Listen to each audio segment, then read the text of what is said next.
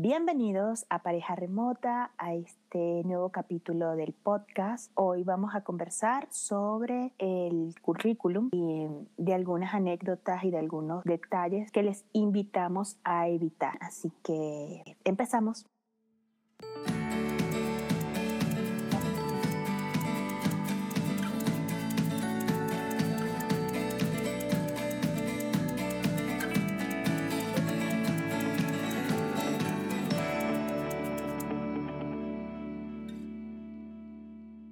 Pues hoy como siempre tengo, hoy como la mayoría de los casos, tengo a mi invitada estrella, el señor John de Goes. Hola, hola. Bravo.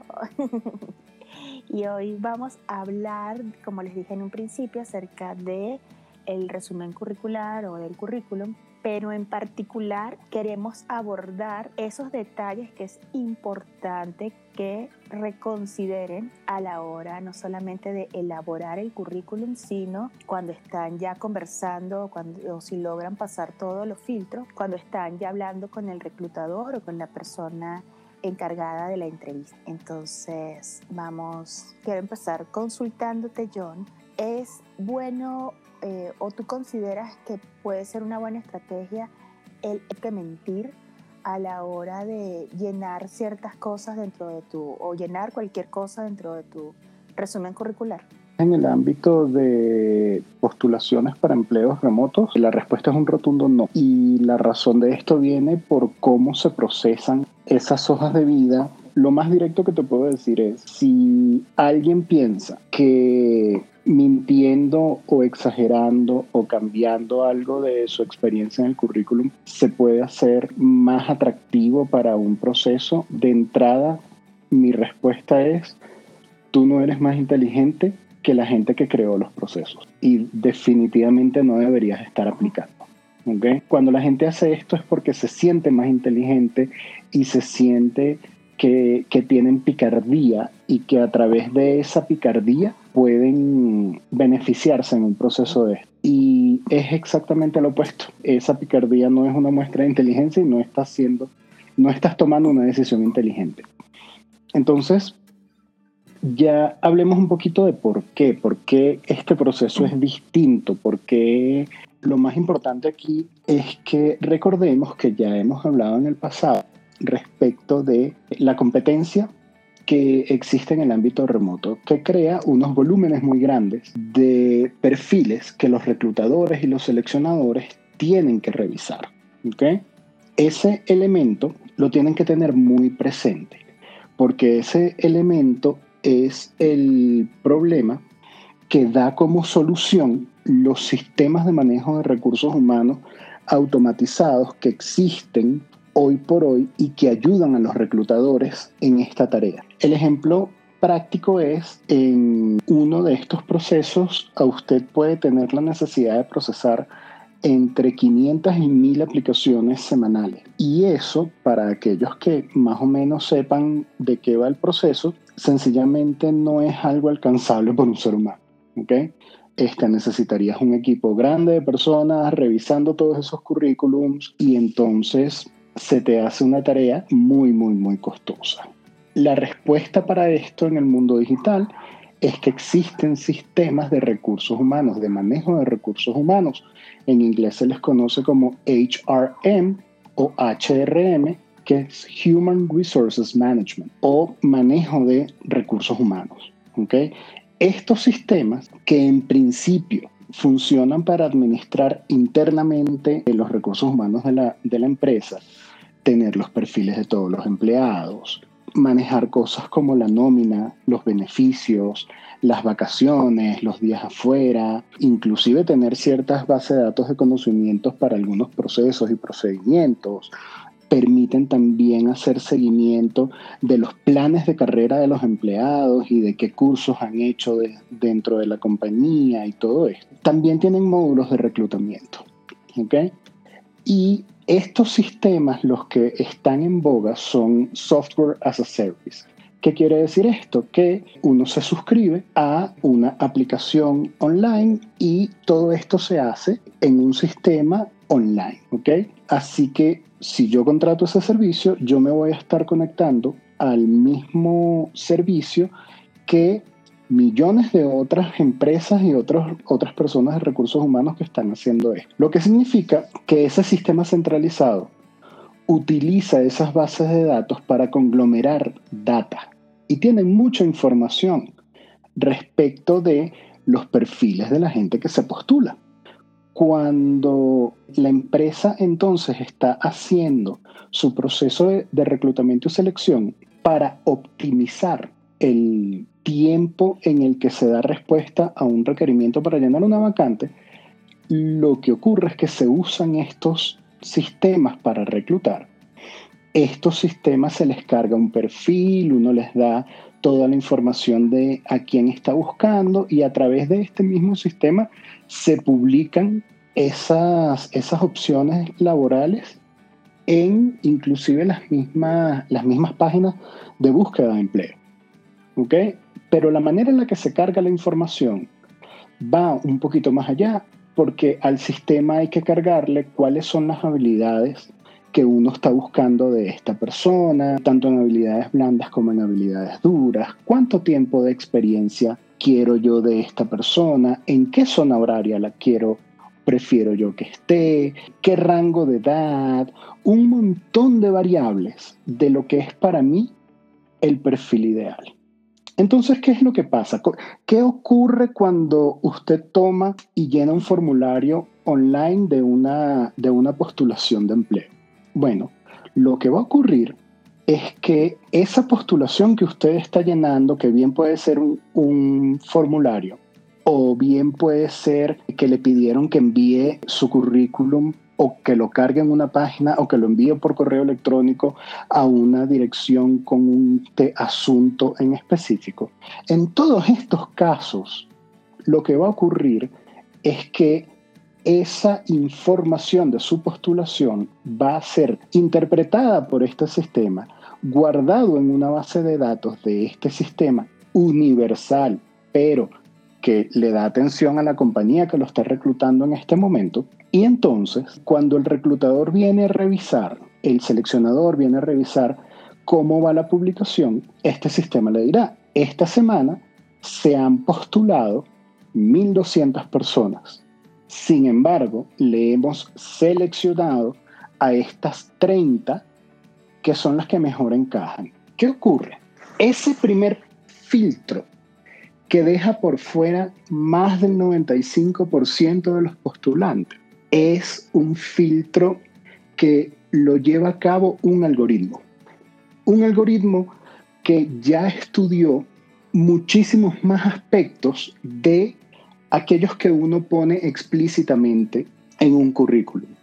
Porque a partir de esos datos que hay en una hoja de vida, se puede hacer un chequeo de identidad saber si usted está dando los datos correctos de su identidad. Se puede hacer un chequeo de antecedentes penales. Se puede hacer un chequeo de historia laboral. Se puede hacer un chequeo eh, cuestiones que tengan que ver con multas y, todo lo que tiene que ver con actividad mercantil.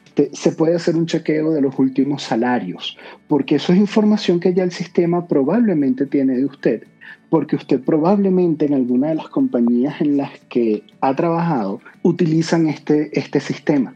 Y entonces el sistema está utilizando toda esa información para verificar si lo que usted está diciendo es cierto o no y además para preseleccionarlo. Entonces resulta que un buen currículum, una buena hoja de vida, primero tiene que presentar toda la información que este algoritmo está buscando y luego lo tiene que presentar de la manera que el algoritmo lo quiere leer para que uno quede preseleccionado. La mayoría de la gente no entiende que si en una búsqueda de trabajo remoto ya uno llega al punto de la entrevista, el 75% del trabajo está hecho. Porque a partir de ese momento, el último 25% es un proceso que es de interacción humano a humano. Y usted tendrá mayor o menor habilidad de ganarse y hacer clic con esa persona que le está entrevistando. Pero ya para ese momento que usted llega a la entrevista, la empresa que tiene la disponibilidad ya está aliviada de que lo consiguió, porque dentro, dentro de los mil y tantos postulantes que había, este sistema le salvó muchísimo tiempo y usted está entre esos 10 o 15 que pueden llenar esa oportunidad. A partir de ahí es humano, pero todo el proceso al sistema es lo que les puede dar el 75% restante de efectividad. Y eso es lo que en la mayoría de los sitios no están esas recomendaciones y, y eso es lo que nosotros tenemos que ofrecer. Ok, entonces, para que me quede claro, el algoritmo nota mentiras y exageraciones. Y por exageraciones me refiero a las personas que usan palabras claves para describirse, palabras como líder o motivador, pero que en su puesto de trabajo jamás dieron indicios de estos talentos. Por supuesto, fíjate. Como, como te decía, es muy raro que un sistema de estos no tenga algún enlace con, tu histórico, ¿no? Porque o has presentado currículum antes en, alguna, en, en algún otro proceso en el que se utilice alguno de estos sistemas y ya entonces se tiene una referencia y ya se puede contrastar entre lo que pusiste antes y lo que pusiste ahora. O has trabajado en una empresa en la que seguramente se utilice uno de estos sistemas y uno de los, de los puntos importantes allí es que entre esos sistemas se vende la información, o sea que no importa con cuál hayas caído, es probablemente que estés. Exacto, eh, significa que puede ser que la compañía para la que estás trabajando ahorita, donde presentaste un currículum tradicional eh, y, y, pasaste por un proceso tradicional para ser empleado, esté empleando estos sistemas y tú ni te enteres. Absolutamente. Y esa información queda cargada allí porque es parte del sistema que utiliza recursos humanos de tu compañía. Es decir, estás trabajando, qué sé yo, tienes 5, 6, 7 años trabajando para IBM por nombrar uno. Y IBM Ecuador. Tú no tienes idea de que IBM Ecuador utiliza para su servicio de recursos humanos Bamboo, que creo que es uno de los sistemas que tú me comentaste. Correcto tu información ya está allí sin necesidad de que tú hayas intentado postularte a un trabajo remoto previo.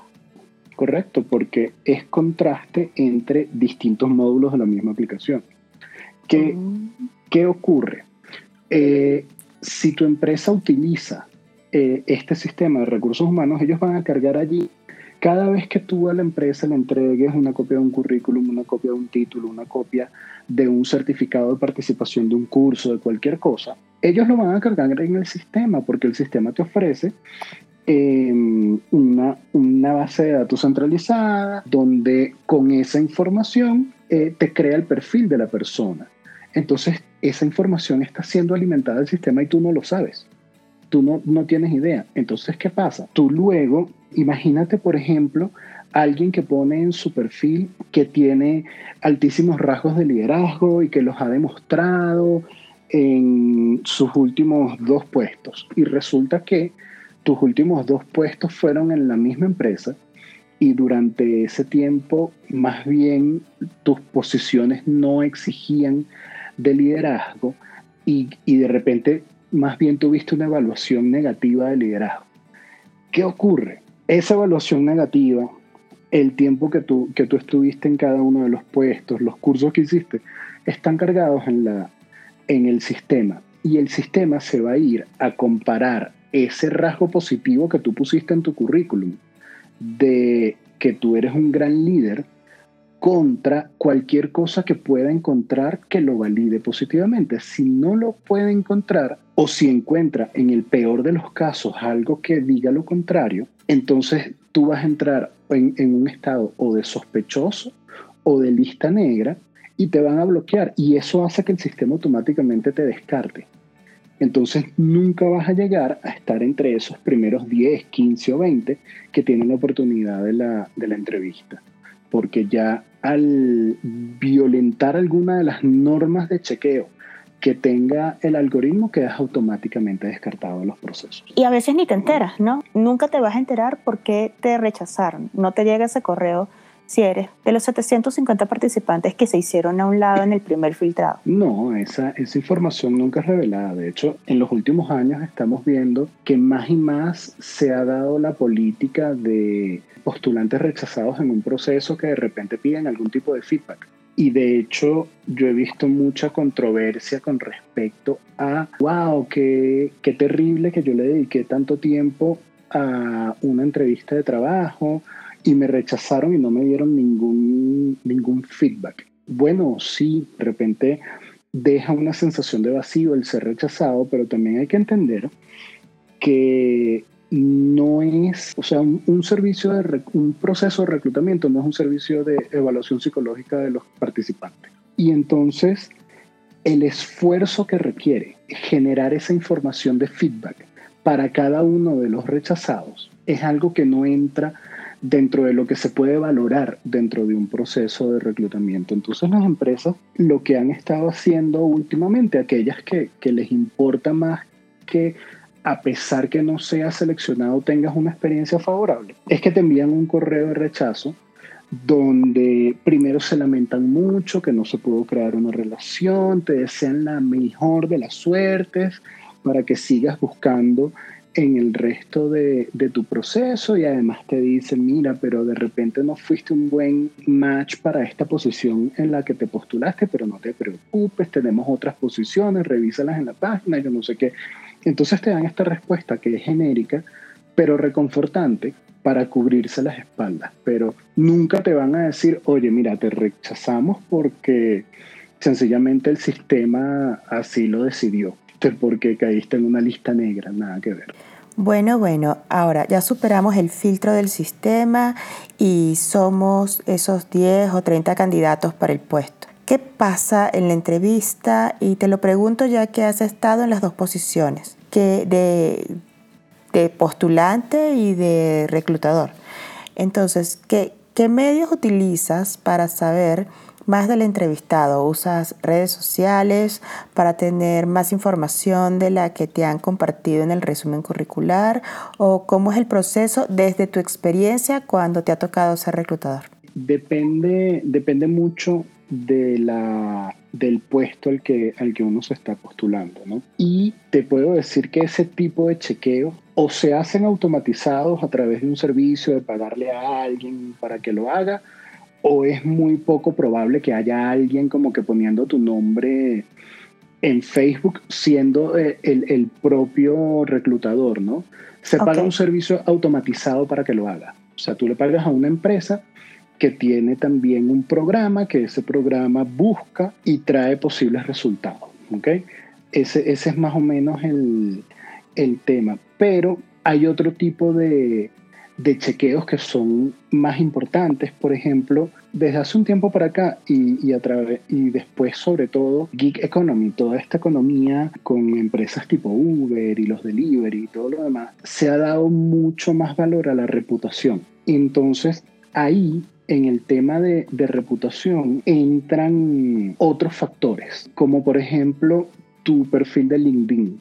Una de las cosas más importantes que tiene el perfil de, de LinkedIn es que es una manera muy profesional de hacer un chequeo de reputación. No solamente por lo que tú tengas ahí como tus logros y todo lo demás, sino las recomendaciones que tengas de, otros profesionales, los, comentarios que otros profesionales tengan de ti, sobre todo si han trabajado contigo. Hay varias maneras de, de chequear reputación, como que la más humana es que dentro de un proceso te piden, oye, tienes recomendaciones de jefes anteriores o, o de compañeros de trabajo anteriores y te dan un tiempo relativamente corto, ¿no? Para que otras personas que hayan compartido laboralmente contigo hablen un poco de ti. Esa es como, como que el chequeo más importante. Entonces, depende del cargo al que te postulen, será la profundidad de los chequeos, pero siempre es imprescindible tener, digamos, un recorrido limpio, algo que sea verificable, porque Internet todo lo sabe y lo que sabe todo lo muestra. Desde tu perspectiva como candidato, y esto me da mucha curiosidad, ¿haces una investigación de la empresa a la que te estás postulando? Eh, esto para saber si tus valores e intereses están alineados con la política de la empresa. Y si haces esta investigación, ¿en qué momento la ejecutas? Cuando encuentras la oferta de empleo o cuando recibes el correo que te invita a la entrevista? Depende de qué tanto quieras tú la empresa. Yo, yo siempre digo, tu currículum tú deberías tratar de personalizarlo a cada una de las postulaciones que hagas. ¿no? Esa es la respuesta al monstruo este del, del, algoritmo. Por eso lo vamos a tratar más adelante. Siempre es recomendable que tú revises los skills, los, que son las habilidades, lo que la, la compañía está buscando para que armes ese currículum. Ahora, cuando ya te invitan a la entrevista, si tú de verdad quieres quedar, ahí ya es importante que investigues de la compañía más allá del cargo, más allá de lo que, lo que llevaría tu rol y lo que vas a hacer o lo que no vas a hacer. Ahí tienes que investigar si hay alineación de valores y, si, y si vas a encajar en la cultura. ¿Por qué? Porque ese es el 25% restante. Acuérdate que te dije que el 75% de la selección y todo esto viene directamente del algoritmo. Así que cuando ya llegaste a la entrevista, es porque ya se verificó que tienes la habilidad, ya tienes la experiencia y todo lo demás, y probablemente se haga un chequeo superficial o si tu cargo es técnico, probablemente hagan una prueba técnica para realmente validar eh, un poquito eso. Pero el 25 restante es humano. Y hoy por hoy las empresas se toman muy en serio el tema de la cultura el tema de los valores. Entonces es importante que se metan en el sobre nosotros o el quiénes somos de cada una de las páginas de las compañías en las que tienen entrevistas, porque los reclutadores van a estar buscando lo que en inglés se llama el cultural fit, o que te puedes traducir como al, al, encaje cultural que tú tengas con, con, la compañía. Y eso se va a saber, o sea, sin que el postulante se dé cuenta, porque las preguntas no van a ser, ¿te consideras una persona eh, con dotes de liderazgo? O sea, no, no, va a ser algo tan directo como que eh, hay muchas empresas norteamericanas que ponen en, en, entre sus valores go above and beyond, que la traducción es literal sería como trata de ir más alto y más allá pero nosotros lo entendemos así como que siempre tienes que dar más de lo que te piden, da siempre el 110%. Entonces, en, a lo largo de la entrevista te van a preguntar cómo reaccionaste entre situación X o situación Y. Nunca te van a preguntar, oye, tú de verdad vas más alto y más allá.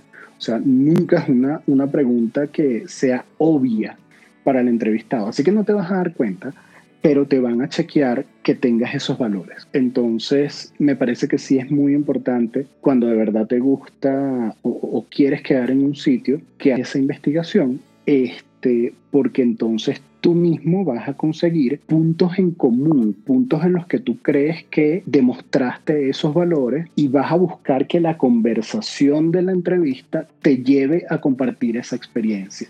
Entonces, eso siempre te va a dar muchos más puntos y te va a acercar mucho más a esa meta de lograr el contrato remoto. Me parece interesante porque como lo comentábamos en un capítulo anterior, en el trabajo remoto es más evidente si te gusta lo que haces y esto involucra tanto a las funciones que desempeñas como a la empresa para la que trabajas. Hasta ahora hemos hablado de los casos o de casos en los cuales las personas tienen una experiencia previa. ¿Cuál es tu recomendación para aquellos con poca o nada de experiencia? Pues lo mismo, honestidad. Primero, no mientas al decir que sí tienes una experiencia que no tienes porque se te va a notar a la tercera palabra. Entonces, eso, es lo primero. Sé honesto y mira, esto estoy buscando mi primera experiencia y lo más importante es que le digas al, al reclutador qué es lo que tú quieres aprender.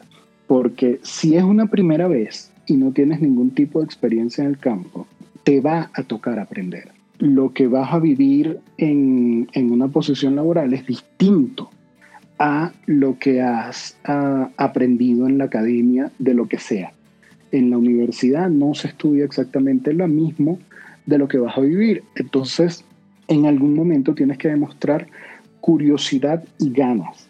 Ese, ese ese fit cultural, ese encaje cultural, lo vas a demostrar es justamente diciendo, oye, quiero aprender cómo se organizan equipos de trabajo para lograr sus metas en buen tiempo quiero aprender un poquito más, por lo menos yo que trabajo mucho con desarrollo de software, de tales y tales eh, lenguajes de programación que me parecen interesantes y, y, he hecho algún experimento, cualquier cosa, pero no los he utilizado a profundidad. Siempre tratar de, dentro de su área, si es una, no sé, un pasante veterinario oye, lo que pasa es que yo sé que en esta clínica tratan pequeños animales y yo quiero aprender más de, cómo tratar con roedores, porque la verdad es que eh, siento que es algo que, es una oportunidad para, para, que yo pueda crecer como profesional. Entonces, en cada una de las etapas, decir qué es lo que, lo que estás esperando aprender y si ya sabes que eso forma parte de los valores o del fuerte del negocio, entonces pues mucho mejor porque vas encaminado a, ese, a, ese, a esa alineación. Ya para finalizar, y creo que este tema que elegimos el día de hoy refuerza eh, mucho de lo que hemos venido diciendo, de que en el trabajo remoto hay oportunidades para casi todo tipo de, profesiones y definitivamente para todos los niveles de experiencia.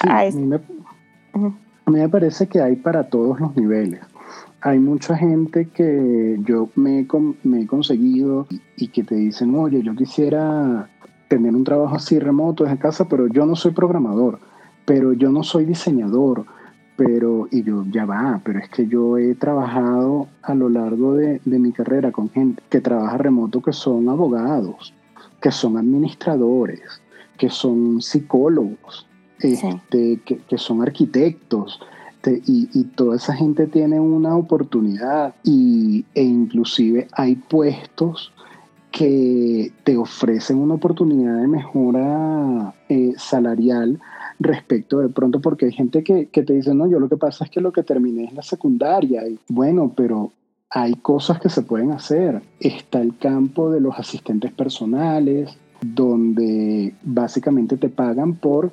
llevarle el calendario, la agenda y solventar situaciones ligeras de alguien que está muy ocupado.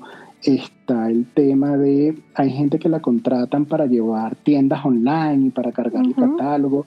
Y para eso no tienes que saber nada. Eso los primeros días te entrenan y te dicen, mira, esto se sube así, la foto se pone aquí, el precio se pone allá y listo. O sea, hay gente que está digitalizando y entonces cargando al sistema y te dicen, mira, yo te voy a pasar yo no sé cuántos PDFs, no sé cuántos archivos y yo necesito que tú uno a uno de esos lo vayas tipeando en unos formularios y ya está, y con eso se gana, se gana buen dinerito. Entonces, me parece que hay oportunidades de todo tipo para todos tipos de, niveles de habilidad y todo tipo de conocimiento. Lo importante es lanzarse al agua y probar, probar qué hay por allí, averiguar un poquito y tener como que el ánimo y el ímpetu de hacerlo. Bueno, bueno, espero que esta información les sea de ayuda, que tomen estas recomendaciones que con todo gusto le hemos compartido para analizar su resumen curricular y que saquen el mayor provecho de cada oportunidad, cada postulación, cada entrevista laboral que se les presente. John, ¿quieres añadir algo antes de despedirnos? No, maravilloso. Eh, ya más adelante seguiremos hablando de, otros detalles del currículum para ganarle la batalla a ese algoritmo pero mientras tanto ya se llevaron el primer consejo, honestidad. Honestidad, sean claros, sean honestos y, directos, que eso les va a ayudar muchísimo y alíñense con las empresas en, en donde quieren estar, averigüen un poquito de ellas y prepárense para esas entrevistas que el objetivo está cerca. Así que déjennos sus dudas en los comentarios, vayan al Instagram y, nos pueden escribir por allí. Nos encanta leerlos. Vamos a ver qué piensan de estos procesos de reclutamiento, qué piensan de, de las entrevistas remotas. Cuéntenos un poquito sus experiencias que los queremos leer. Muchísimas gracias.